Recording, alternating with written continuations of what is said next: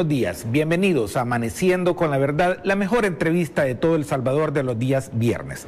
Este es viernes 22 de enero, a 37 días del 28 de febrero. Esta mañana me van a acompañar dos candidatos a diputados por el Departamento de San Salvador del Partido Nuevas Ideas. ¿Quiénes son? Edgardo Mulato, que nos honrará con su presencia esta mañana y Rodrigo Ayala, un joven también promesa y futuro diputado ambos por el Departamento de San Salvador en la nueva Asamblea Legislativa.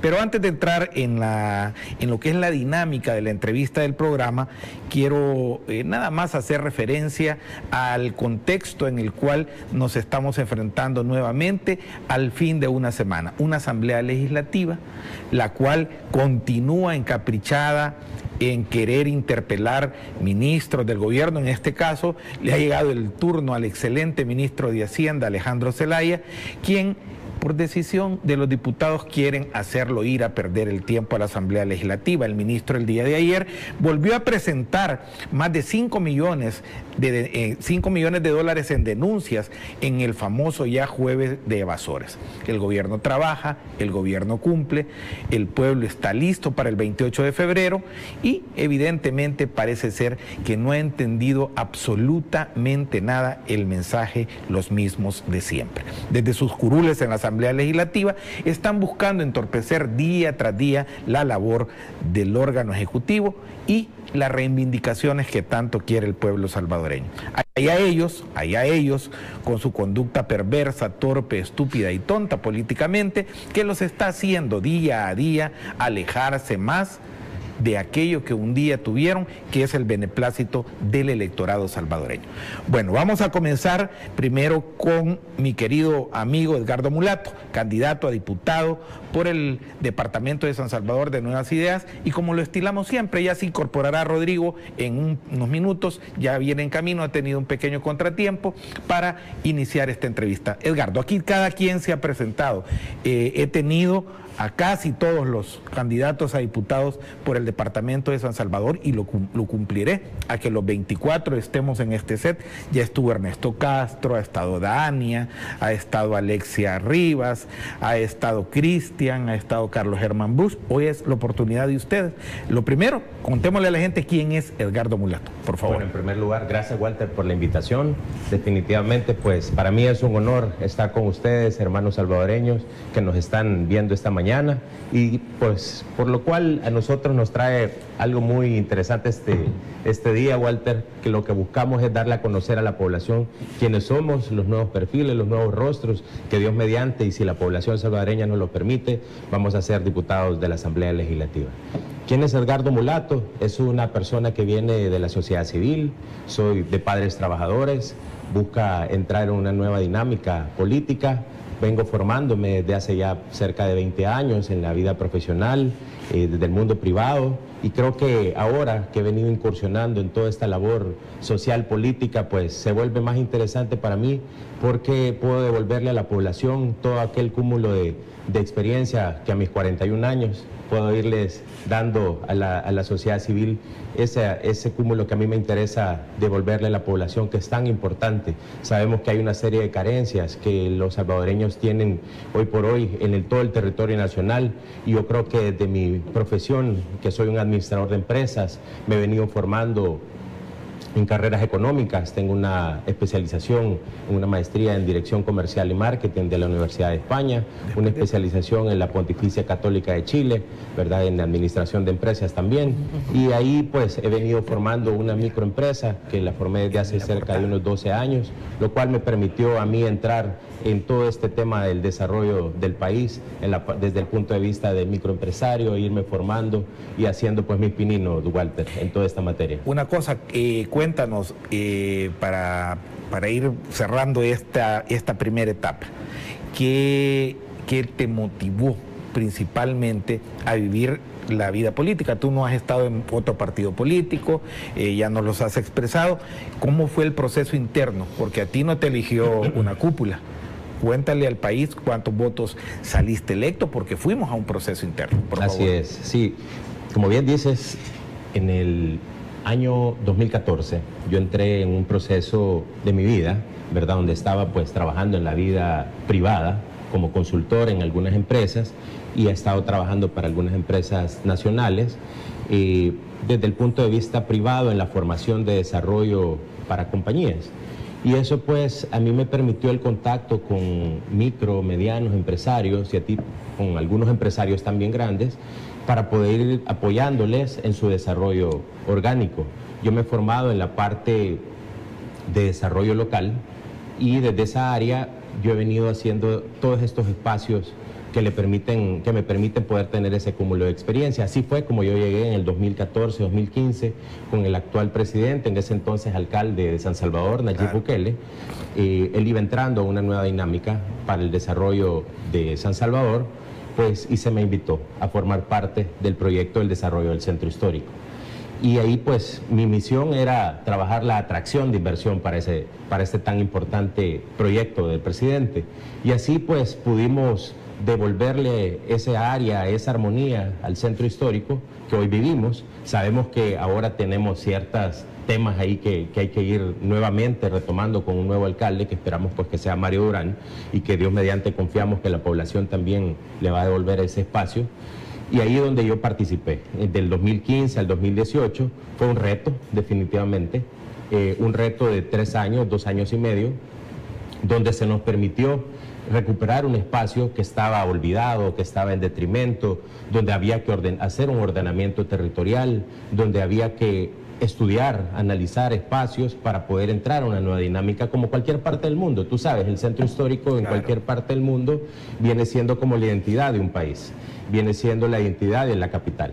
Y yo creo que eso es lo que El Salvador recuperó en, el año 2015-2018.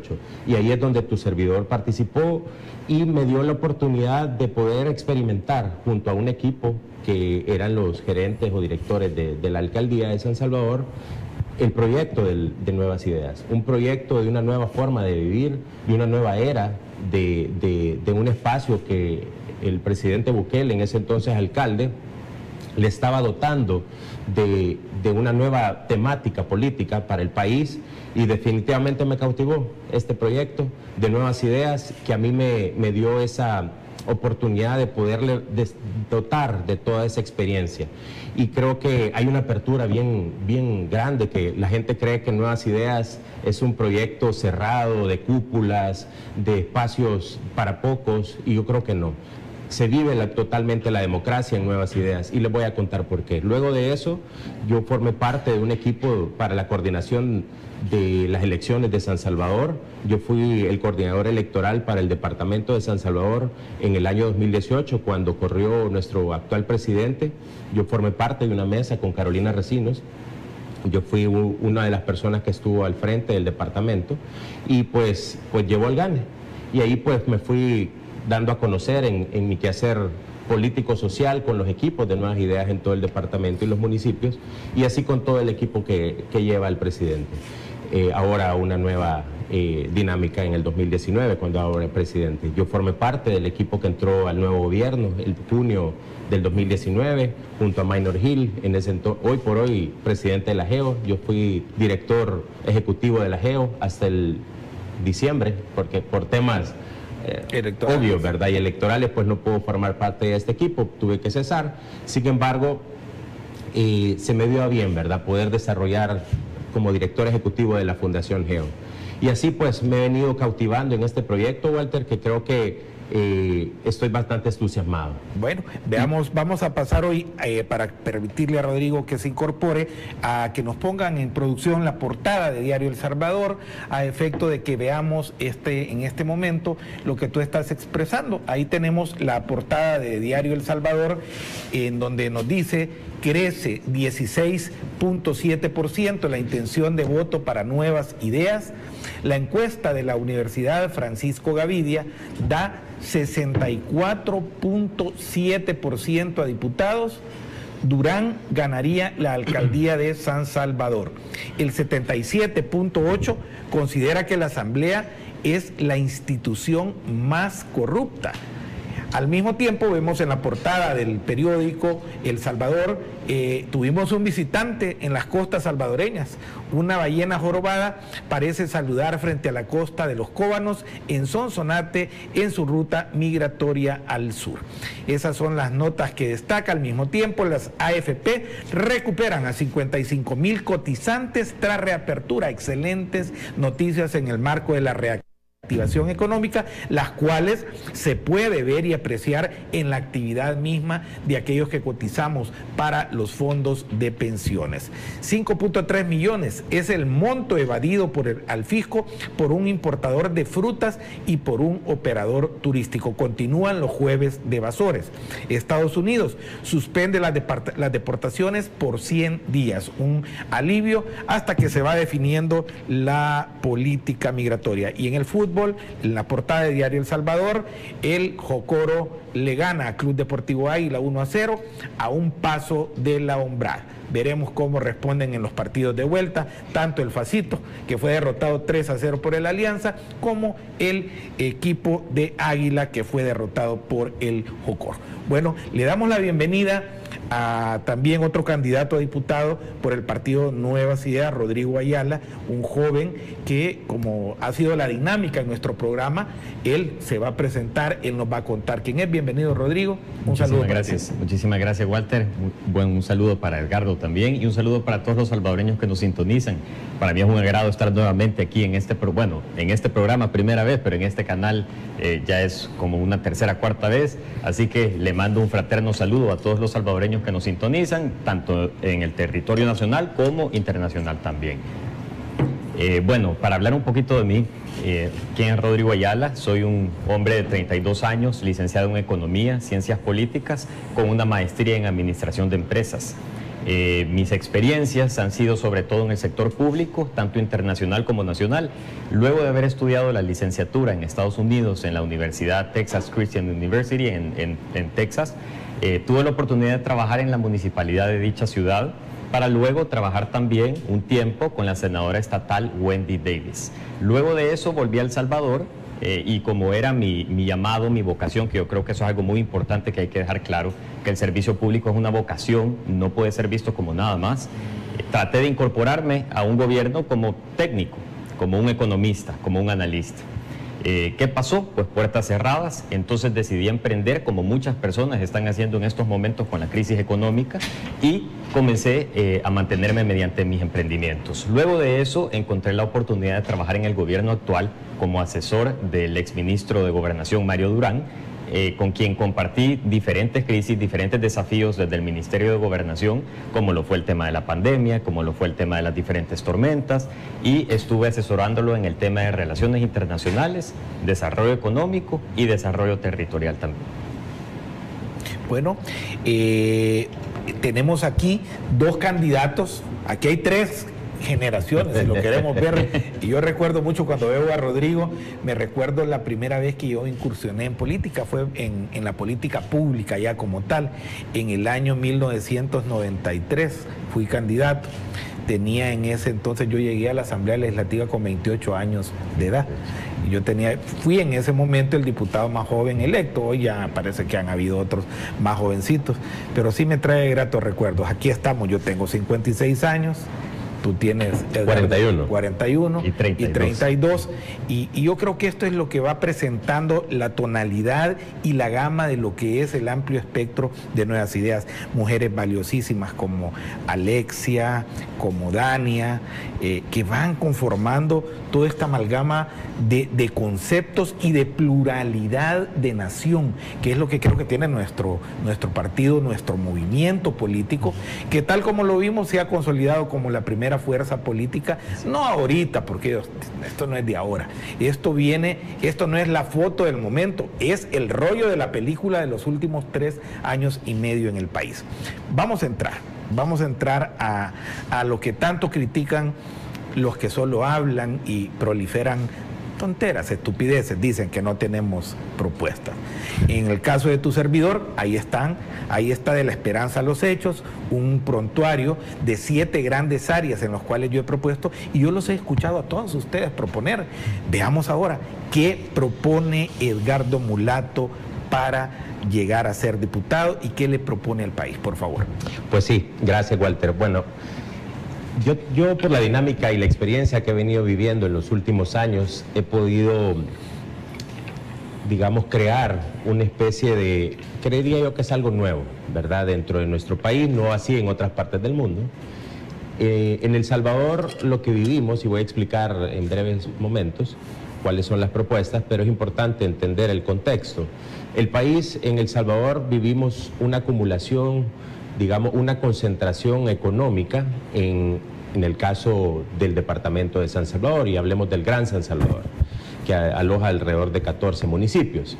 Y ahí es donde creo yo que si tú hablas de que querés transformar el país, que es lo que todos estamos hablando hoy en Nuevas Ideas, y creo que es lo que también demanda la población salvadoreña, si nosotros buscamos transformar El Salvador, tenemos que hacerlo de una manera ordenada bajo un esquema de trabajo sistemático y orgánico, que ahí es donde viene lo, interesante de esto. Si tú hablas de eso, sabemos que hay departamentos como San Miguel, Santa Ana, pero así también que son un poco más desarrollados, ¿verdad? Que a diferencia de Morazán, a diferencia de Cuscatlán, San Vicente, que se han quedado como dormidos, como deletargados. Y ahí es donde tu servidor eh, ve uno, una oportunidad, en base a la experiencia que él ha venido acumulando por los años en el tema del desarrollo, a mis 40 años. Y te puedo decir que una de las dinámicas que creo yo que es importante es crear la ley de zonas económicas especiales. ¿Qué es eso? Es el desarrollo de polos del país. Si tú circunscribes en un marco regulatorio donde le permites incentivos, trabajar de la mano, tanto empresa privada como el municipio, los municipios colindantes a un sector específico del país, lo que nos va a, llevar es a poder trabajar de manera sistemática. ¿Cómo así? Tú tienes alcaldes donde tienen el territorio nacional, área agrícola, pero los alcaldes se dedican únicamente, en, en, los últimos años, a trabajar meramente calles, iluminación y temas de agua potable. Pero ¿qué sucede? Tú tienes que encontrar una manera en que los alcaldes también puedan ser, tomar el control de sus, de sus municipios. Y que lo que buscas es que mediante un plan control territorial, y no hablo del solamente el tema de seguridad, no puede haber inversión si no hay seguridad, pero así también alrededor de todo ese tema tienes que tener como primera base el tema de educación, el tema de salud, el tema de seguridad, pero alrededor de todo este ecosistema tiene que existir también un tema de atracción de inversión y que emerja la economía desde lo local. Y ahí es donde le estamos apostando a las zonas económicamente especiales, donde tenés un polo, por ejemplo, el tema de la Unión, ¿verdad? Donde tienes, que sabemos que viene una inversión fuerte de un aeropuerto, donde va a llegar un ferry, donde vas a tener también un tren que se aloja. Pero si tú encuentras una serie de municipios donde ellos puedan ceñirse y buscar todos estos incentivos que le va a permitir ordenar el territorio, donde el alcalde tiene que entrar en una primera dinámica, en un ordenamiento territorial. Y ahí es donde viene otra parte, Walter, que es el tema de las reformas al FODES, ¿verdad? Si tú hablas y junto al tema del ISDEM, ¿verdad? Que es eh, el tema que desarrollo económico municipal, tú tienes estos dos grandes leyes, son reformas a este tipo. Si tú hablas de la reforma al FODES, tú tienes también una ley que simplemente está circunscrita al tema de infraestructura, pero también tú tienes indicadores económicos que la pobreza está más arraigada en ciertos municipios del país y que ahí es donde tenés que fortalecer de un 20%, que hoy por hoy la ley te, marca, a un 50%.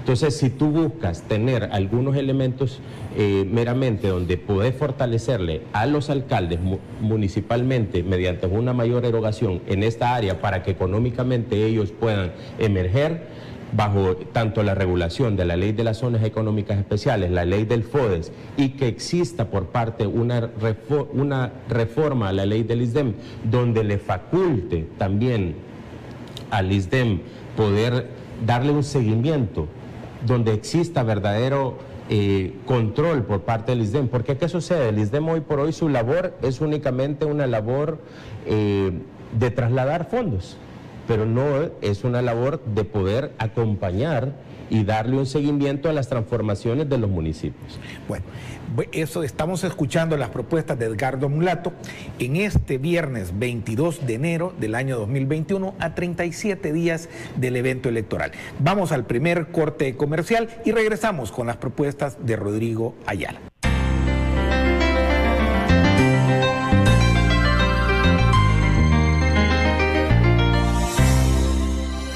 Amaneciendo con la verdad, la mejor entrevista de los viernes aquí en TVO, Canal 23, el canal que está al servicio del pueblo salvadoreño. Bueno, ahora démosle paso a la juventud que nos dé sus propuestas. Rodrigo Ayala, joven candidato a diputado por el departamento de San Salvador, 32 años de edad, una generación de esa nueva que ha impulsado todos estos cambios y la transformación que tanto necesita el país. Adelante, Rodrigo, por favor, tu propuesta. Muchas gracias, Walter. Mis propuestas van centradas en el tema económico, en el tema económico integral. Es decir, eh, ¿qué ha sucedido desde que se instauró el modelo económico en El Salvador? Pues vemos a una gran empresa privilegiada con diferentes exenciones de impuestos, con diferentes permisos, etcétera, pero vemos a la microempresa, al emprendedor, sin muchas herramientas para ingresar al mercado. Nos quejamos de unas pensiones eh, que verdaderamente son pequeñas, pero si no nos formalizamos y no pagamos ante un sistema que es parte de la reforma que yo busco de pensiones, eh, no podemos aspirar a tener una pensión el día de mañana justa. Entonces, ¿qué sucede? Eh, venimos de una crisis dura, estamos en una crisis económica y venimos de una crisis que todavía la estamos viviendo también, que es la pandemia. Hay muchos jóvenes, muchos adultos, muchas personas que han tenido la necesidad de emprender en sus proyectos, en sus negocios. Entonces, ¿qué sucede? Eh, las barreras para entrar al mercado son demasiado grandes. Es decir, todos los pagos que se tienen que hacer de impuestos, todos los pagos que se tienen que hacer de registro eh, en materia de comercio, etcétera, terminan ahogando al emprendedor, terminan ahogando a la micro y pequeña empresa. Entonces, ¿qué propongo yo?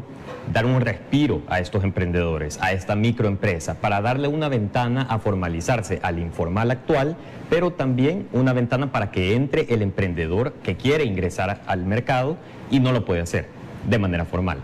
Eh, por supuesto, se dará un tiempo limitado para que no pague impuestos y ya luego incorporándose con una nivelación que verdaderamente le ayude al pequeño y no necesariamente al grande. En este país se ha hablado mucho y se habla siempre, eh, se jacta incluso, no de una manera negativa, porque verdaderamente han beneficiado también a muchas personas, aquellos quienes crean miles y miles y miles de empleos. Pero verdaderamente tenemos movilidad social en este país. ¿Qué es movilidad social? Es el derecho o la facultad para superarse de un nivel socioeconómico al siguiente. En este país no lo tenemos. ¿Por qué? Porque la persona que entró a trabajar en la maquila muere trabajando en la maquila. No hay un espacio para la superación de las familias, de cada persona, para que las generaciones vayan creciendo y ahora los hijos tengan mejores oportunidades de las que tuvieron los padres y los nietos más que la de los hijos sucesivamente. Eh, esa es integralmente mi plataforma o mi propuesta número uno. Ahora bien, también tiene diferentes eh, temas eh, satelitales a esta propuesta, como por ejemplo es una reforma a la ley, a la Defensoría, a la protección del consumidor, que es darle la facultad a la Defensoría para que pueda dirimir los casos en que una persona tiene una deuda demasiado grande y la entidad financiera lo está acosando lo está acosando y no le dan ningún plan de pago. Entonces la persona que sucede, al final termina ahogándose en la deuda, termina incluso con psicosis y eh, no puede solventar esta deuda. Ahorita la Defensoría, tras recibir diferentes llamadas diariamente de personas que tienen este problema, no puede hacer nada. No tiene la facultad legal para poder conciliar estos casos, para poder proponer ser un mediador, ser un árbitro entre la entidad financiera, banco, eh, caja de préstamo, etcétera, y el, deudor, es decir, el cliente. Entonces, eso es algo integral que creo que nos afecta a todos, le afecta a muchísimos salvadoreños y debería de ser regulado. Eh, el tema de las pensiones. El tema de las pensiones es un tema difícil, no muchas personas lo quieren tocar, porque no es, no es nada sencillo, es, es complejo. Eh, pero ¿qué es lo que pasa? Y hay que entender un poquito algunos conceptos sobre las pensiones. eh, existen dos, dos, sistemas. El actual, que es el de capitalización individual, que cada quien paga, da un porcentaje de su sueldo y ese ahorro le va quedando para que en su vejez tenga una pensión. Y el sistema de reparto que es el que teníamos anteriormente, que es el sistema público. Uno entrega su pensión mes a mes, es decir, el porcentaje que le descuentan del salario, y con esa pensión se está manteniendo a las personas de la tercera edad o jubiladas en este momento actual. Eh, cuando se vino a hacer la reforma y se, privatizó en 1998 este sistema, pues han venido diferentes eh, formas en que se ha ido perdiendo la cantidad de las pensiones, no solamente por los trabajos o los salarios que no son altos de todas las personas en El Salvador, pero también por el porcentaje que las AFPs al ser privadas se quedan. ¿Por qué? Porque la empresa privada, y esto no lo digo con ningún afán eh, de, hablar en mal de la empresa privada, es necesaria y es una fuente de, empleos, también es una fuente de eh, al ser una empresa privada que busca rentabilidad, generación de dinero para su bolsillo, entonces estamos teniendo un margen de pérdida en las pensiones de las personas.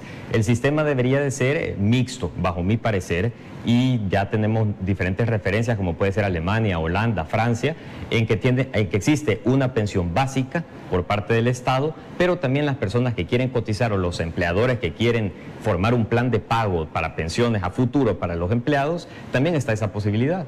Entonces, eh, eh, mi propuesta eh, para aterrizar y hablar integralmente va para los inventando problemas de deuda, para que las personas puedan vivir tranquilamente, puedan tener diferentes préstamos, pero no se vean ahogados, acosados, etcétera, por las entidades, entidades financieras. Hay una, hay una propuesta que yo he lanzado dentro de La Esperanza, los hechos, que es una propuesta atinente a un tema que nos demanda la población, a todos nosotros. Se la demanda especialmente a Nuevas Ideas, porque Nuevas Ideas es un movimiento político que ha venido a cambiar la historia del país y es el tema de la corrupción.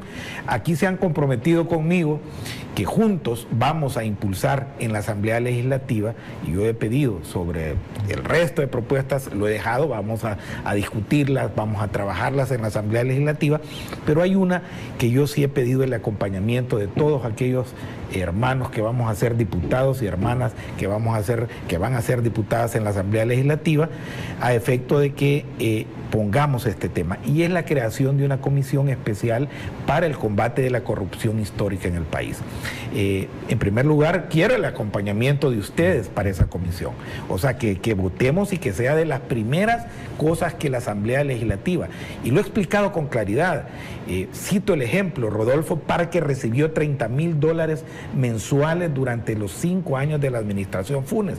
Eso lo vamos a profundizar, lo vamos a demostrar, lo vamos a investigar y se lo vamos a pasar al nuevo fiscal general de la República. Así que vaya arreglando ese dinerito que lo va a devolver, porque lo va a devolver Rodolfo Parker.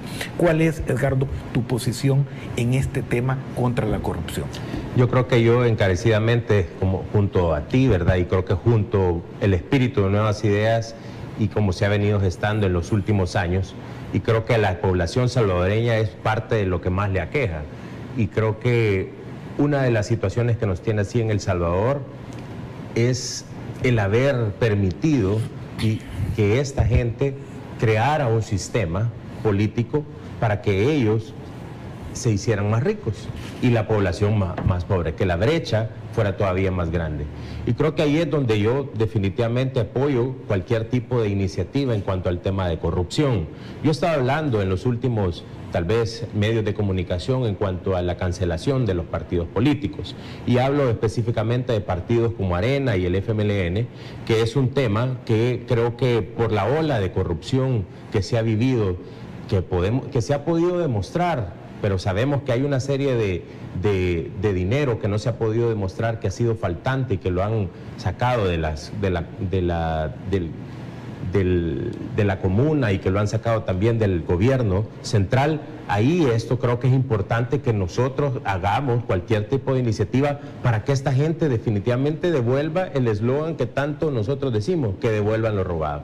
Porque creo que vale la pena que las iniciativas que nosotros vayamos proponiendo, que existen candidatos que todavía van buscando reelecciones en estas nuevas eh, gestiones de alcaldes, donde sabes que tenés a un alcalde de Ilopango, ¿verdad? Que, ha, demostrado, ¿verdad? Que, ha estado en tela de juicio su, su credibilidad como político, que tenés también algunos candidatos a diputados por departamentos como Cabañas, como Carlos Reyes, que se le ha comprobado alrededor de seis propiedades, cinco propiedades por año, donde él acumula alrededor de 113 propiedades, donde tenés a un Cifrido Reyes, que fue un de la Corte Suprema, que fue presidente de la Asamblea Legislativa y que también está exiliado ahorita en México, donde también tenés a expresidentes como Antonio Saca, que por alrededor de los 304 millones de dólares, donde tenés a un Mauricio Funes, que tiene alrededor de 350 millones de dólares, donde así podemos ir mencionando una serie de candidatos que corrieron en el pasado.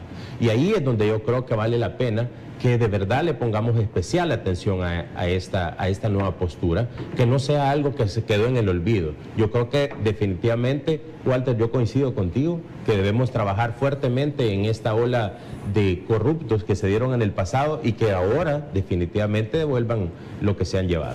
Rodrigo, ¿cuál es tu posición ante el tema de la lucha contra la corrupción? Yo estoy totalmente de acuerdo y totalmente... Eh, con toda la pasión y voluntad de poder ayudarlo desde la Asamblea Legislativa en esa comisión. Ahora, yo también tengo mis propias propuestas en cuanto a la corrupción y, ahorita las comento. Número uno, creo que es compartido por todos los candidatos de Nuevas Ideas que creemos que no exista la prescripción de los delitos de corrupción. Número dos, yo quiero una reforma integral para la Corte de Cuentas. ¿En qué sentido? ¿De qué nos sirve tener eh, expresidentes presos si no se devolvió el dinero? ¿De qué nos sirve tener expresidentes o diferentes funcionarios públicos en el exterior si no recuperamos el dinero? ¿A qué voy con esto? Yo quiero que la Corte de Cuentas pueda auditar a todos los funcionarios públicos o instituciones, eh, alcaldías, etcétera, en tiempo real, para no esperar que se haya ido el dinero para venir a juzgar a la persona. Mejor acompañar, hacer un acompañamiento y por supuesto, ahorita este sería un tema muy peligroso porque sabemos que la Corte de Cuentas tiene sesgo político. Ahora, en el futuro, nosotros como diputados tenemos la responsabilidad de escoger a los, a, los funcionarios eh, que tienen que ser, los funcionarios apolíticos, que si bien todos tenemos una tendencia, pero al menos que no hayan sido militantes o no sea una tendencia garrafal que se muestre a flor de piel. Tiene que ser algo, esa escogitación tiene que ser algo totalmente crítico para la siguiente asamblea y eh, volviendo al tema de la corrupción, que la Corte de Cuentas pueda auditar para que el dinero nunca se vaya. Si la persona quiere hacer un ilícito, se, aprenda en el momento.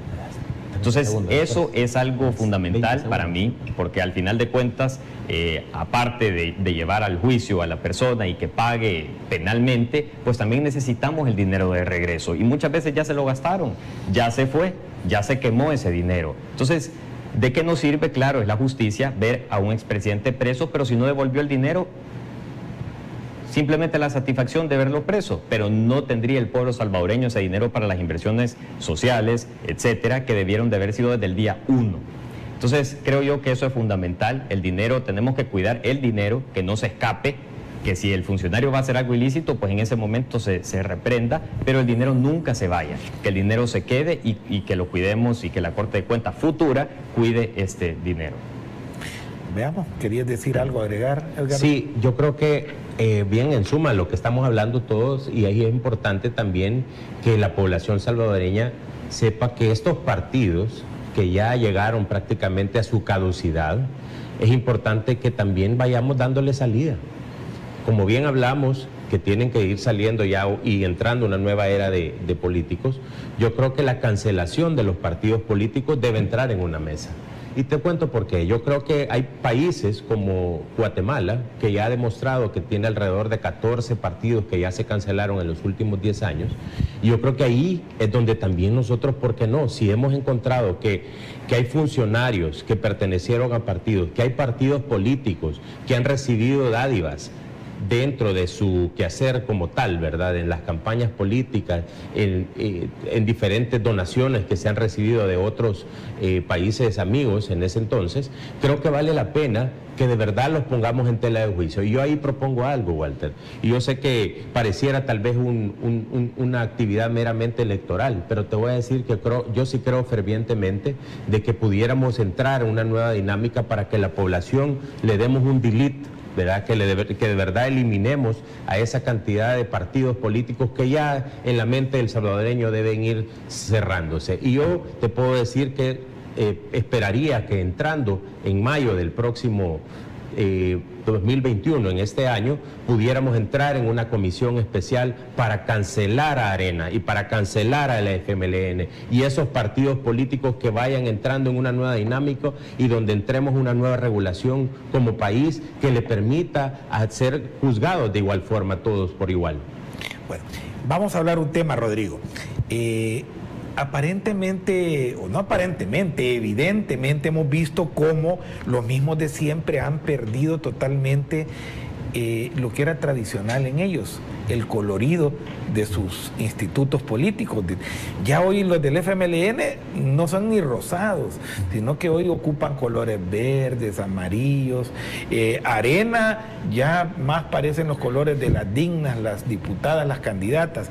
¿Qué crees tú que significa este cambio de identidad que pretenden hacer estos viejos y decadentes partidos políticos? Yo, yo no creo que sea un cambio de identidad, yo creo que más bien se apenan de sus colores y creo que eso es algo verdaderamente humillante porque yo personalmente me siento orgulloso de tener el color cian en mi propuesta legislativa y estar dentro de un partido que representa los valores del pueblo.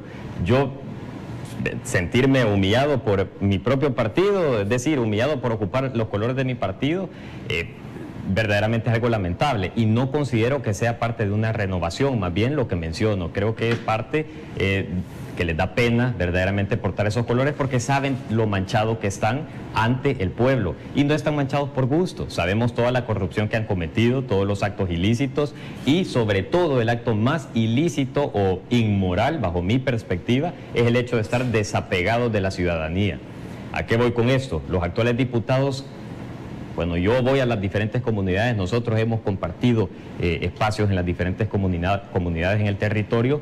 Cada vez que preguntamos si se ha, acercado otro candidato, mire cómo ha sido el trato, porque también tenemos que saber los errores del pasado para no cometerlos nosotros nunca. Nos dicen, bueno, aquí los candidatos solo han venido en tiempos electorales y nunca más se vuelven a aparecer. Si acaso.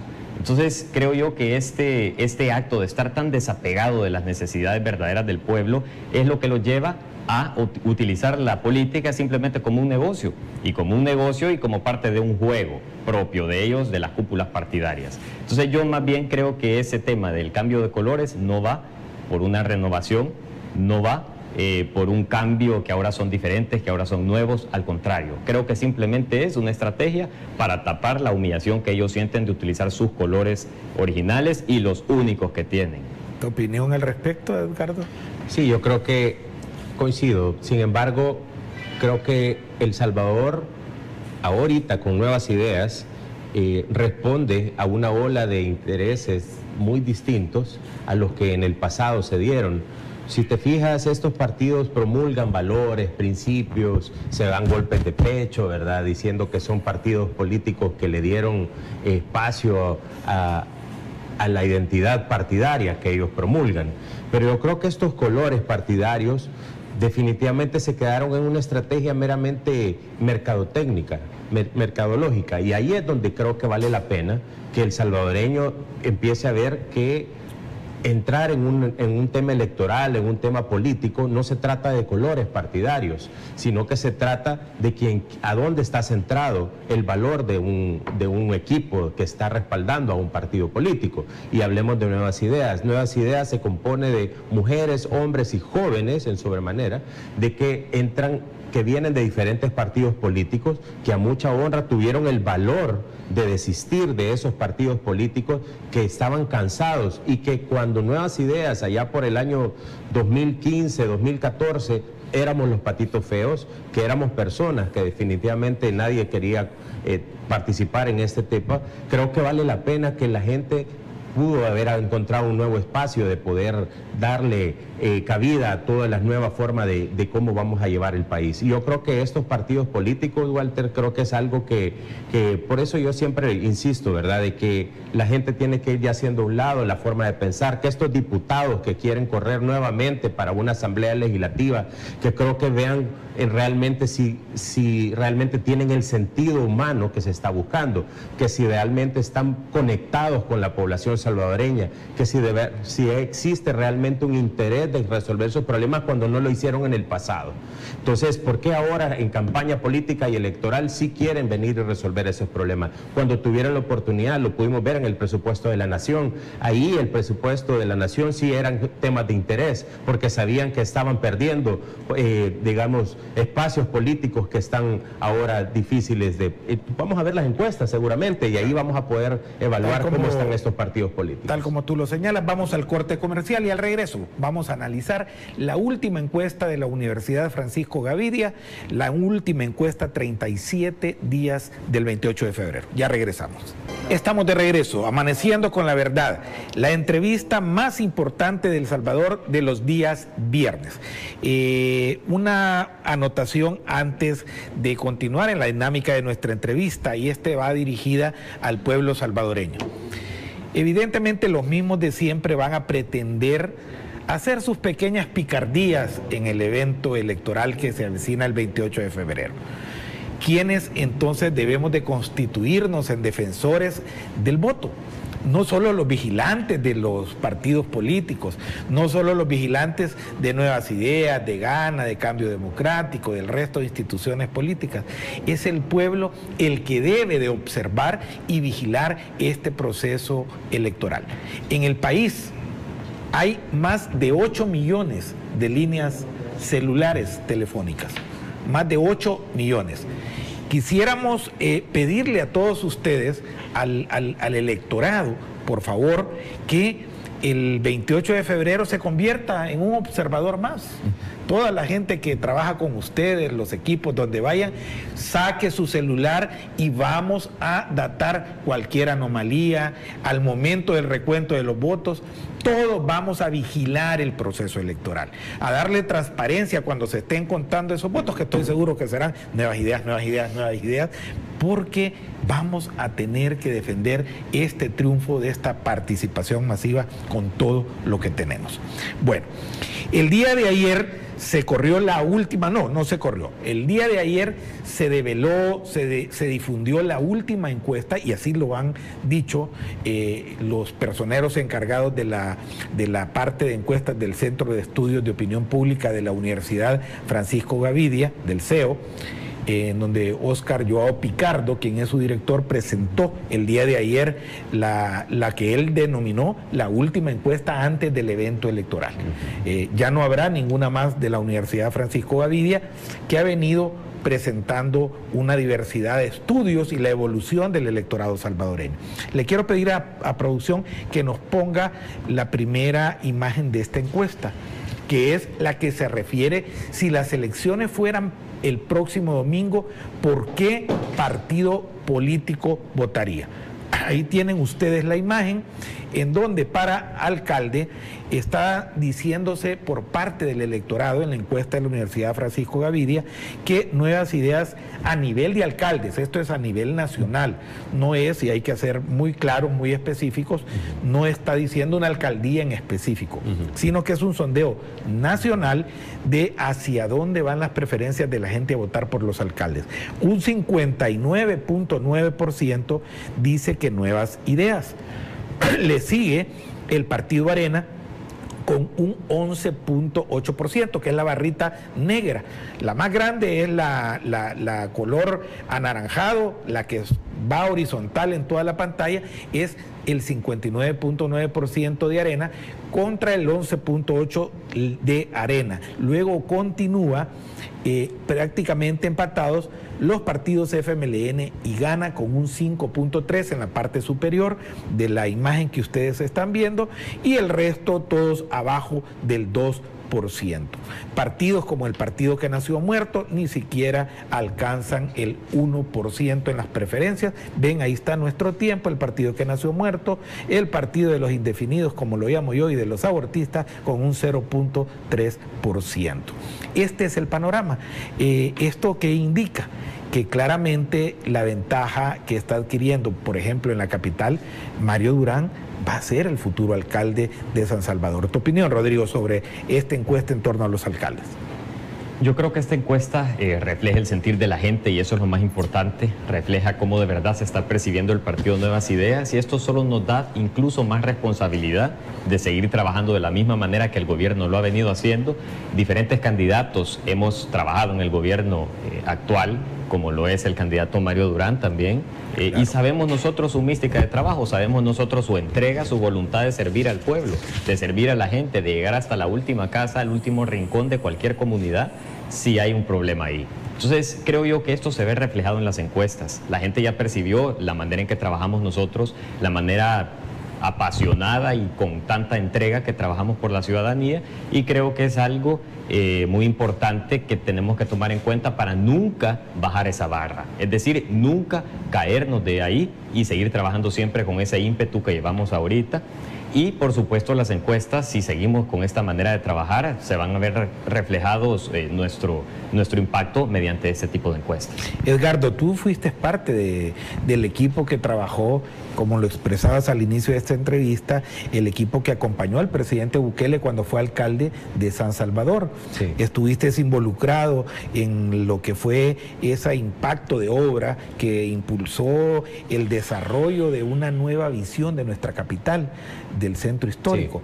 Eh, ¿Cómo le das la lectura tú a esta encuesta que coloca al Partido Nueva Ciudad con casi un 60% de apoyo del electorado? Sí, yo creo que bien refleja, eh, digamos, acumula todo lo que hemos venido nosotros denunciando que lo que ha venido sucediendo, que ha habido un total abandono por parte de los alcaldes y que ha habido un mal uso del FODES también, ¿verdad? Que creo que ha quedado demostrado en estos últimos meses con todo el tema esta de la pandemia, Walter. Eso fue como a claras luces, a la población le dio, eh, digamos, le demostró que la, la gente del FODES que está, perdón, la gente, los alcaldes que han estado haciendo uso de este FODES, ellos realmente lo ocupaban para fines electorales.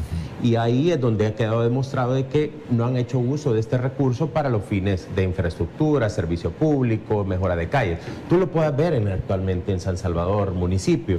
Tú puedes ver un alcalde donde tienen total abandono eh, las calles de San Salvador. Son cráteres los que vivimos. Definitivamente los que deambulamos en todo el territorio del municipio puedes observar que hay realmente un abandono claro de parte del tema de las calles. El alcalde en ese entonces, hoy presidente, en ese entonces alcalde, Nayib Bukele, tenía varias obras que eran muy interesantes, ¿sabes? O una obra por día, donde se diseminaba en los seis distritos de San Salvador eh, una obra para poder determinar temas tanto de agua potable, alcantarillado, eh, recuperaron eh, arterias importantes de, San Salvador, también tuvieron programas de becas para los jóvenes, también tuvieron programas para poder recuperar las calles de San Salvador 100% iluminados, San Salvador, en fin, yo creo que hubiera, Cárcavas también se crearon nuevos espacios, nuevos parques.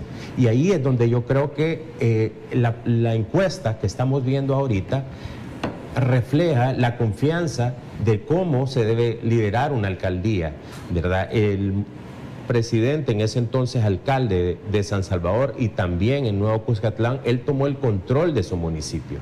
Y ahí es donde creo que debe ser la nueva dinámica que todos los de nuevas ideas y todos los potenciales alcaldes tienen que tomar la misma formación. Y yo creo que estamos trabajando en esa misma dinámica, que ellos tomen el control de sus municipios para poder desarrollar esa misma mística de trabajo que el presidente Bukele desarrolló en los últimos años. Bueno, vamos a ver la segunda gráfica que incrementa. Veíamos en Diario El Salvador el, el, incremento o el crecimiento de la intención de voto que está teniendo nuevas ideas a nivel nacional.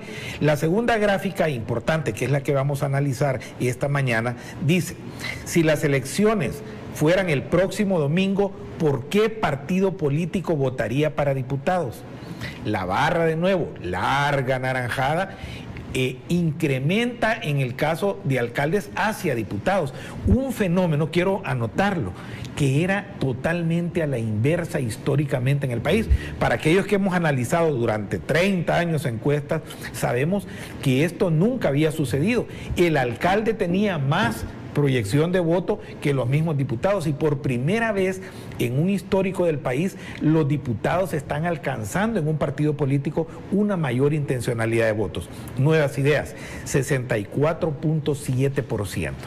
Vemos cómo cae el partido Arena, cómo cae a 7.1, donde venía en las alcaldías de 11 puntos y algo. ¿Y qué quiero decir en eso? ¿Por qué quiero hacer notar esta diferencia? Porque en el caso de las alcaldías, está el reflejo y el impacto de los, del centro urbano de San Salvador de la capital, de una candidatura, la última, como digo yo, el Titanic que ya se está hundiendo de San Salvador, la candidatura de Ernesto Mason, que será claramente derrotado por Mario Durán, pero aún marcaba algún nivel de arena. Ah, en el caso de diputados cae al 7.1 y él se convierte en tercera fuerza política, el partido gana en la parte superior con 3.1% y el FMLN con 2.2%. Quiero hacerles esta matemática simple a ustedes dos, futuros diputados del país, porque ustedes van por San Salvador junto con este servidor. ¿Cómo se sacan los diputados?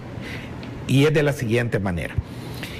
Ese, ese cuánto es un cociente porcentual para entrar cada diputado. Tenemos que dividir así, sencillamente, 24, 24 diputados que te da un 4.16%. Cada diputado entra con un, con un cociente entero con 4.16. Entonces, hagamos 64.70, que tiene nuevas ideas, entre 4.16 y nos da que en esa encuesta de la Universidad Francisco Gavidia, Nuevas Ideas tiene 15.55 cocientes. ¿Qué quiere decir eso? Que Nuevas Ideas, al menos, al menos en este momento, para esa encuesta, está obteniendo de los 24 diputados 16 diputados. 15 por, cociente, y, uno por un residuo altísimo en San Salvador, que es el punto 55. Y esa es la encuesta de la Gavidia. Estoy hablando de esta encuesta. ¿Qué es la lectura? O sea que aquí prácticamente de Nuevas Ideas está alcanzando el 70% de las diputaciones de San Salvador. Tú vas en la casilla, Edgardo. Casilla 11. Casilla 11. Tú vas. Casilla 13. En la casilla 13. Nuevas Ideas está marcando 16 escaños en la próxima legislatura. ¿Cuál es, Rodrigo, tu lectura sobre esto, esto de la Asamblea Legislativa? Bueno, primero que todo, y yo creo que para todos es, es algo conocido, es el tema eh, por qué incrementa la intención de voto hacia nuevas ideas y baja, por ejemplo, de arena, eh, alcaldía versus asamblea legislativa. Bueno, los, los diputados han sido los protagonistas de tanto impasse para el gobierno, de tanto impasse que al final no es para el gobierno, es para el ciudadano. Entonces, al haber estado trabajando en contra del pueblo, en contra de la voluntad de la ciudadanía, limitando al gobierno del plan, plan control territorial, diferentes programas en la pandemia, el programa económico para poder recuperar eh, el sector privado durante la pandemia, el micro, pequeño empresario, al estar bloqueando todos estos temas de fideicomiso, etcétera, ellos se han ganado ese repudio. Y a eso hay que sumarle la soberbia con la que se manejan, la arrogancia, la prepotencia y ese sentido de pertenencia de ellos eh, con su curul creer que es de ellos, que ellos son dueños de ese curul, que ellos son dueños de la asamblea y que nadie más que ellos. Entonces yo creo que eso es lo que ha llevado a que la población vea ese trato de primera mano a flor de piel y ha llevado a que los diputados actuales desprestigien la asamblea legislativa. Eso es algo que a nosotros, de llegar a la asamblea, Dios mediante y mediante el voto de ustedes, podríamos recuperar, rescatar ese trabajo legislativo que no se ha estado haciendo de la manera idónea, que no se ha estado haciendo de la manera buena en los años eh, anteriores y ahorita peor que nunca tal vez. Entonces, creo yo que esa es una responsabilidad grandísima que tenemos. Si bien eh, la, encuesta refleja un gane de 16 diputados, de 15.5 eh, diputados, entonces creo yo que eso también nos tiene que servir a nosotros como una responsabilidad grande. Por supuesto, hay que celebrar eh, el impacto positivo que hemos estado teniendo en el pueblo, pero también hay que tomarlo con mucha responsabilidad. Eh, con mucha quietud y así seguir adelante y seguir trabajando de la manera que lo venimos haciendo. Edgardo. Sí, yo creo lo mismo, fíjate. Sin embargo, hay un tema bien particular que hay una total desconexión de parte de los diputados de la Asamblea Legislativa con la población. Nosotros respondemos a 10 millones de salvadoreños, 7 millones que vivimos en las fronteras patrias y 3 millones que están fuera de las fronteras. Y yo creo que ahí puedes ver dos elementos bien básicos. Número uno, la diáspora ha estado totalmente en abandono. Nuestros hermanos en el exterior, creo que ellos no tienen ni voz ni voto, literalmente, no tienen ni voz ni voto. ¿Y por qué? Si realmente ellos le otorgan un porcentaje tan importante al PIB salvadoreño, las remesas que le llegan a nuestra población, que en su mayoría son de consumo, creo que es importante que también ellos tengan una participación, sigan siendo salvadoreños, indistintamente vivan fuera del país. Número uno. Número dos, también creo que responden a intereses particulares. Creo que ellos responden a financistas, ¿verdad? Como todos lo sabemos, a grupos de poder, grupos económicos, donde ¿qué es lo que hacen ellos dentro de la Asamblea Legislativa? Hacen leyes a la medida. Esto es como crear, hacerles un saco, ¿verdad? Un traje que ellos van a aportar para que alguien lo pueda usar. Y no es la población salvadoreña, sino que le hacen las leyes y las reformas para empresas privadas, que creo que ahí es donde nosotros la población ya abrió los ojos. Y ahí es donde creo que podamos ver algunas leyes que se han creado para droguerías, han habido leyes que son en función de particulares, empresarios reconocidos en nuestro país. Y yo creo que ahí es donde la población ya se cansó. Y por eso es que refleja un porcentaje muy alto. Nuevas Ideas se ha encargado de dar a conocer ese tema. Y no porque nosotros lo digamos, sino porque es una realidad. Si no, veamos por qué la brecha tan eh, cruda que vivimos en el interior del país. Ahí vemos que la economía familiar de nuestra gente no ha cambiado. Los 300, casi de entre 200 y 300 dólares que van a nuestra gente, grupos familiares de 5 a 6 personas, no les alcanza para vivir. Tú tienes que pagar mercado, tienes que pagar supermercado, que te casas, que tú eh, casas que se alquilan entre 50 y 150 dólares, sumale ahí al costo familiar el recibo de la energía, el agua, sumale también el, el, tema de la salud, que gente que tiene que asistir a clínicas privadas, y ahí ya se te fueron los 300 pesos. Entonces ahí es donde creo que la gente ya se cansó, que realmente debe haber una nueva forma donde nosotros le apostemos a la economía familiar en todo el territorio nacional y los diputados no se encargaron de hacer eso, sino que se encargaron de enriquecer a terceros y menos a la población salvadoreña. Bueno, vamos ahora a dar paso, después viene el corte comercial, a escuchar aquel que siempre es el que manda aquí en TVO, Canal 23, pero que manda en todo el país, que es el pueblo salvadoreño, a quien los diputados de Nuevas Ideas no le tenemos miedo, los candidatos, que es quien nos manda, quien es el verdadero patrón del Salvador, el pueblo salvadoreño. Vamos al último corte comercial y regresamos con las llamadas de usted, que es el que aquí manda.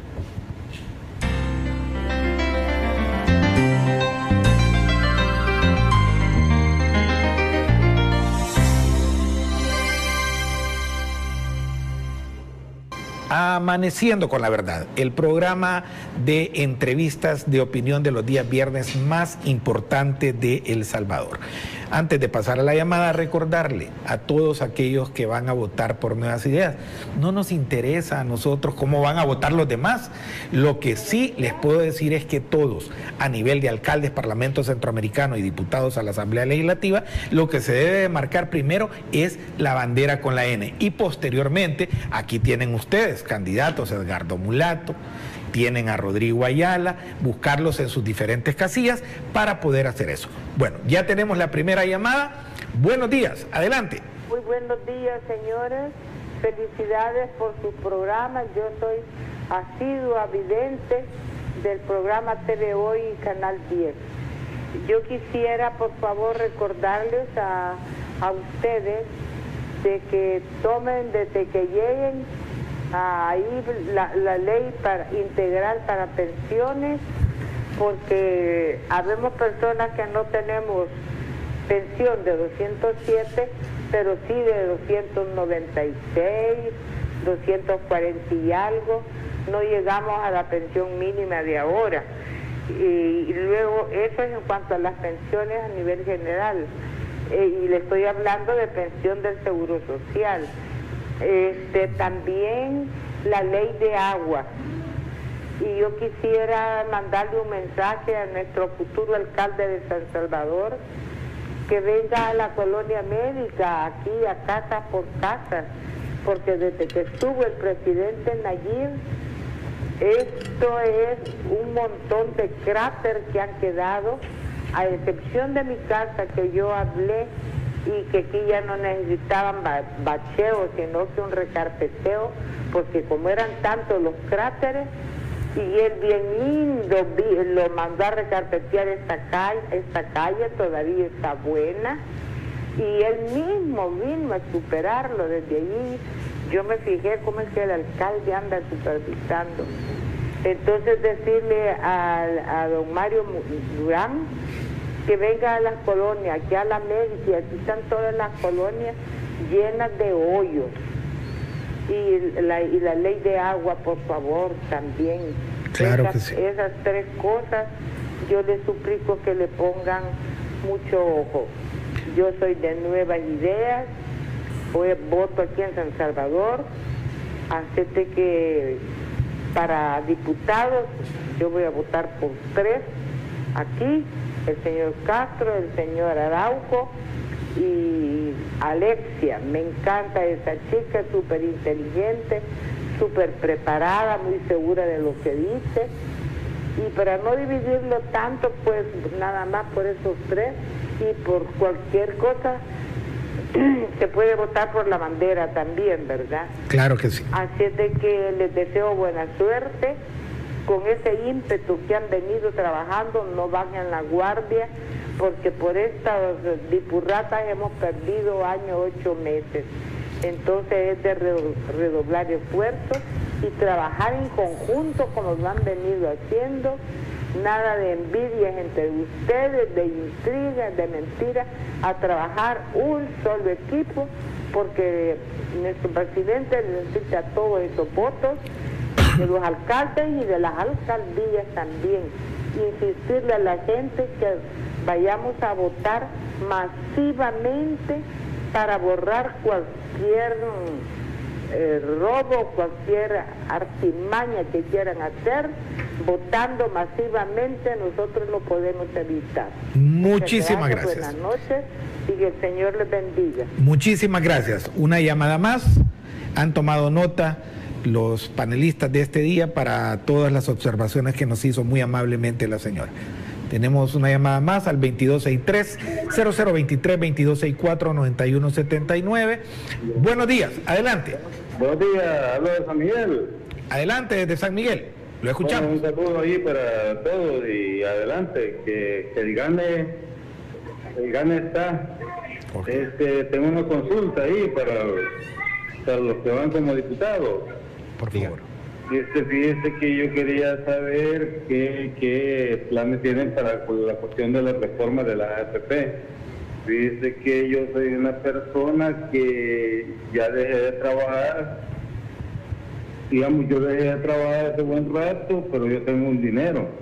Y hoy en día yo necesito ese dinero para cancelar deuda. No sé si en un futuro eso pueda cambiar para que el dinero los regresen a aquellas personas que ya no se trabajar.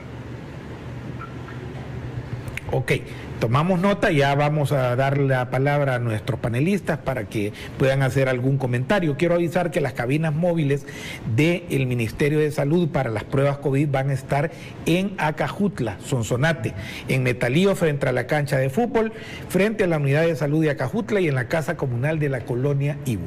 Buenos días, adelante, tenemos al siguiente ciudadano. Buenos días. Adelante. Sí, eh, le saludo desde la ciudad de Popa. Adelante.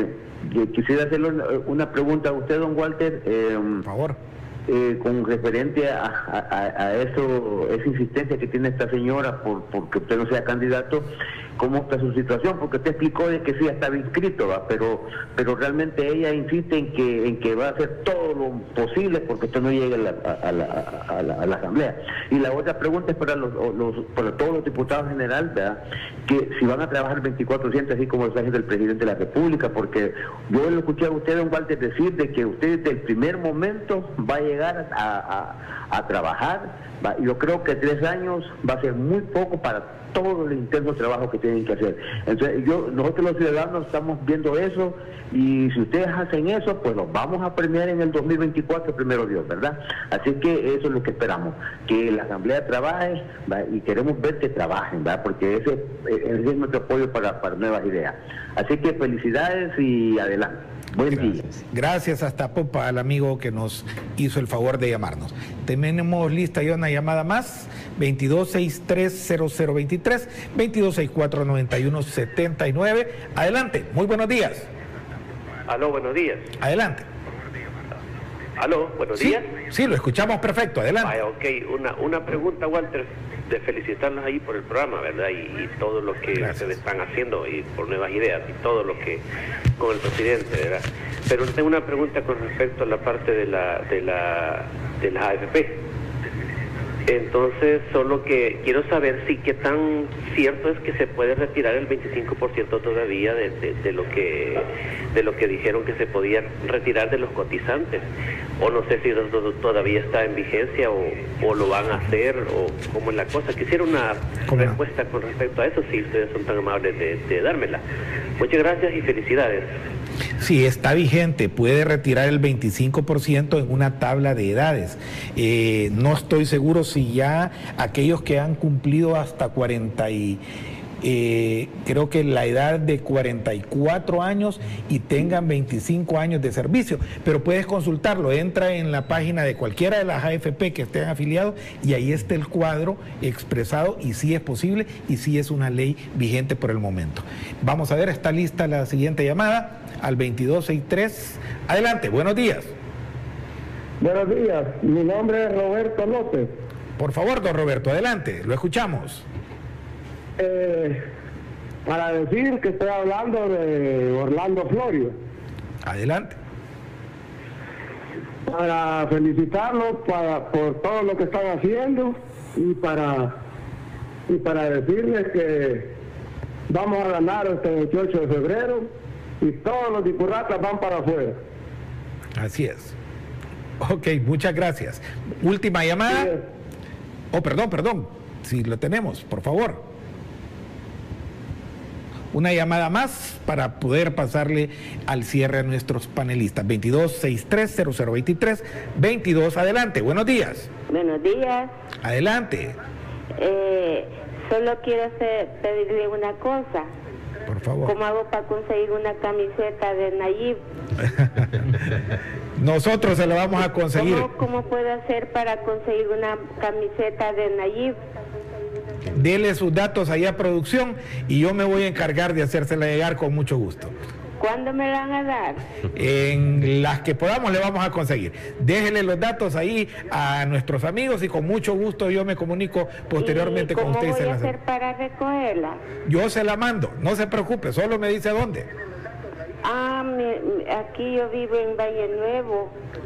Ok. Eh, Reparto Valle Nuevo, bloque R, pasaje 4, caja número 19. Ok, ya tomamos con, nota, ya tomamos nota. estuviera que me la tiren aquí por, por, la, por la verja. Con mucho gusto, con mucho gusto hablaremos. Gracias. Bueno. Eh, ahora hemos escuchado lo que es la voz del pueblo, la del país. Les voy a dar la palabra un par de minutos a cada uno para que puedan responder las inquietudes, despedirse y ha sido un placer y un gusto. Yo estoy seguro que ustedes serán futuros diputados de la Nación. Rodrigo, por favor. Perfecto. Bueno, para ir en orden con la llamada, ¿verdad? Yo creo que el tema de la ley del agua es un tema que todos los candidatos llevamos como consigna, es un tema que apremia, eh, es decir, que, le causa mucha necesidad a toda la población, es un, es un tema que se tiene que trabajar y lo vamos a trabajar como equipo. Eh, ahora bien, todas las visitas también, como fue en la, en la colonia que decía la primera señora que llamó, eh, que el actual candidato alcalde por San Salvador no ha visitado todavía, estoy seguro que pronto va a estar por ahí porque él está arduamente visitando las diferentes comunidades y es un trabajo que ha venido haciendo desde hace, bueno, no ni siquiera solo desde el Ministerio de Gobernación, sino que también antes desde la alcaldía de San Salvador. Eh, aparte de eso, el tema de pensiones. El tema de pensiones, si se dieron cuenta también compañeros y, toda la audiencia, televidencia, es un tema que aqueja a todo el salvadoreño. Toda la persona que ha llegado a su edad ya, digamos, salió de la edad óptima para trabajar y ahorita depende de una pensión, todos saben que es pequeña y que los problemas son grandísimos. Por eso se necesita de una eh, reestructuración integral del sistema de pensiones. Es algo que yo me he comprometido a trabajar, es una de mis propuestas y como comentaba en mi segmento anterior al principio, eh, de todas las diferencias de los diferentes sistemas y cómo se planea tener o yo tengo una visión de un sistema mixto, público eh, y no necesariamente la administración privada, sino que eh, la administración de la capitalización individual, que es el ahorro de cada persona, pero administrado desde el Estado. ¿Por qué? Porque el Estado vela por el bienestar, no por un rédito económico, a diferencia de la empresa privada, quien sí trabaja por un rédito económico, es decir, trabaja por llenar sus bolsillos. Ese es el fin de la empresa privada y no es un fin, es un fin malo, simplemente que para administrar un bien tan noble y tan necesario como lo es una pensión para la, tercera edad, no debería de haber un margen de ganancia, debería ser todo por el bienestar de la población.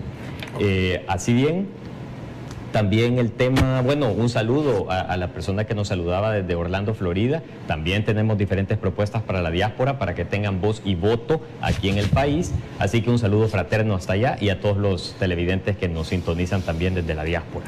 Gracias, Rodrigo. Casilla número 13. Rodrigo Ayala. Número 13, Rodrigo Ayala, casilla número 13. Edgar, por favor. Edgar, Gracias, Walter. Sí, definitivamente creo que es importante estos espacios de que podamos intercambiar y conversar con la población salvadoreña. Sí, tal vez atender algunos de los llamados que, que han hecho. Sí coincido con usted, señora, que hablaba sobre los cráteres que han dejado en San Salvador y seguramente en varias partes del país podemos ver este, vivir esta misma realidad. Yo creo que ahí es donde el fortalecimiento de los alcaldes para que y que ellos también tomen un control de su municipio es el quehacer de la, de la nueva generación de políticos que tienen que entrar a formar parte de las nuevas alcaldías. Y estoy seguro que Mario, así como lo hizo siendo alcalde en funciones el presidente en ese entonces, Nayib Bukele, él formó parte de ese equipo, va a tomar la misma rumbo para San Salvador y estoy seguro que lo vamos a realizar de la misma forma con nuestro amigo Mario.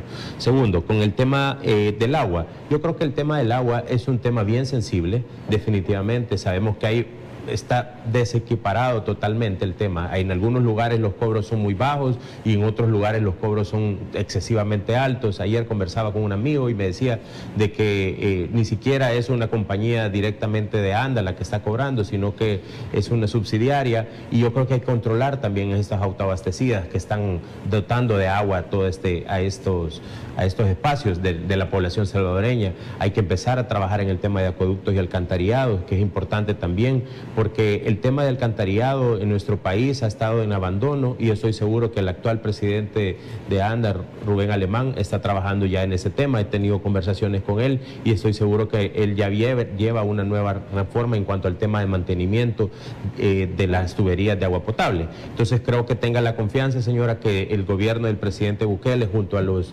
potenciales diputados que vamos a entrar a la, a la nueva Asamblea Legislativa va a ser un tema especial que hay que abordar. Segundo, en tercer lugar también el tema eh, de la mística de trabajo que nosotros estamos realizando. Yo creo que, y me digo nosotros porque creo que ninguno de los que está acá sentado, sea lunes, sea domingo, sea miércoles, para nosotros es indistinto la labor social, creo que debe estar presente en la mística de trabajo de los que pertenecemos a Nuevas Ideas. Lo hemos demostrado en el gobierno del presidente, si no miremos a los ministros, los ministros como Mario Durán, Rogelio Rivas, Alejandro Zelaya, ellos están permanentemente en territorio y los diputados tenemos que entrar en esa misma dinámica y realmente llegar a trabajar, ¿verdad? Las comisiones que hoy por hoy los diputados tienen son comisiones de horas y definitivamente creo que es importante. Y yo creo que de verdad, Walter, por, agradezco el espacio que, que nos has dado junto a mi amigo también Rodrigo y un saludo a la población salvadoreña que esperamos pues puedan tener la oportunidad de tenernos, si ustedes y Dios nos lo permiten, seremos diputados por ustedes. Casilla 11, Walter. Casilla 11, Edgardo, Edgardo Mulat. Gracias. Muchas gracias. Este fue una emisión más de Amaneciendo con la Verdad, la entrevista más importante de El Salvador de los días viernes. Dios me lo bendiga y excelente fin de semana.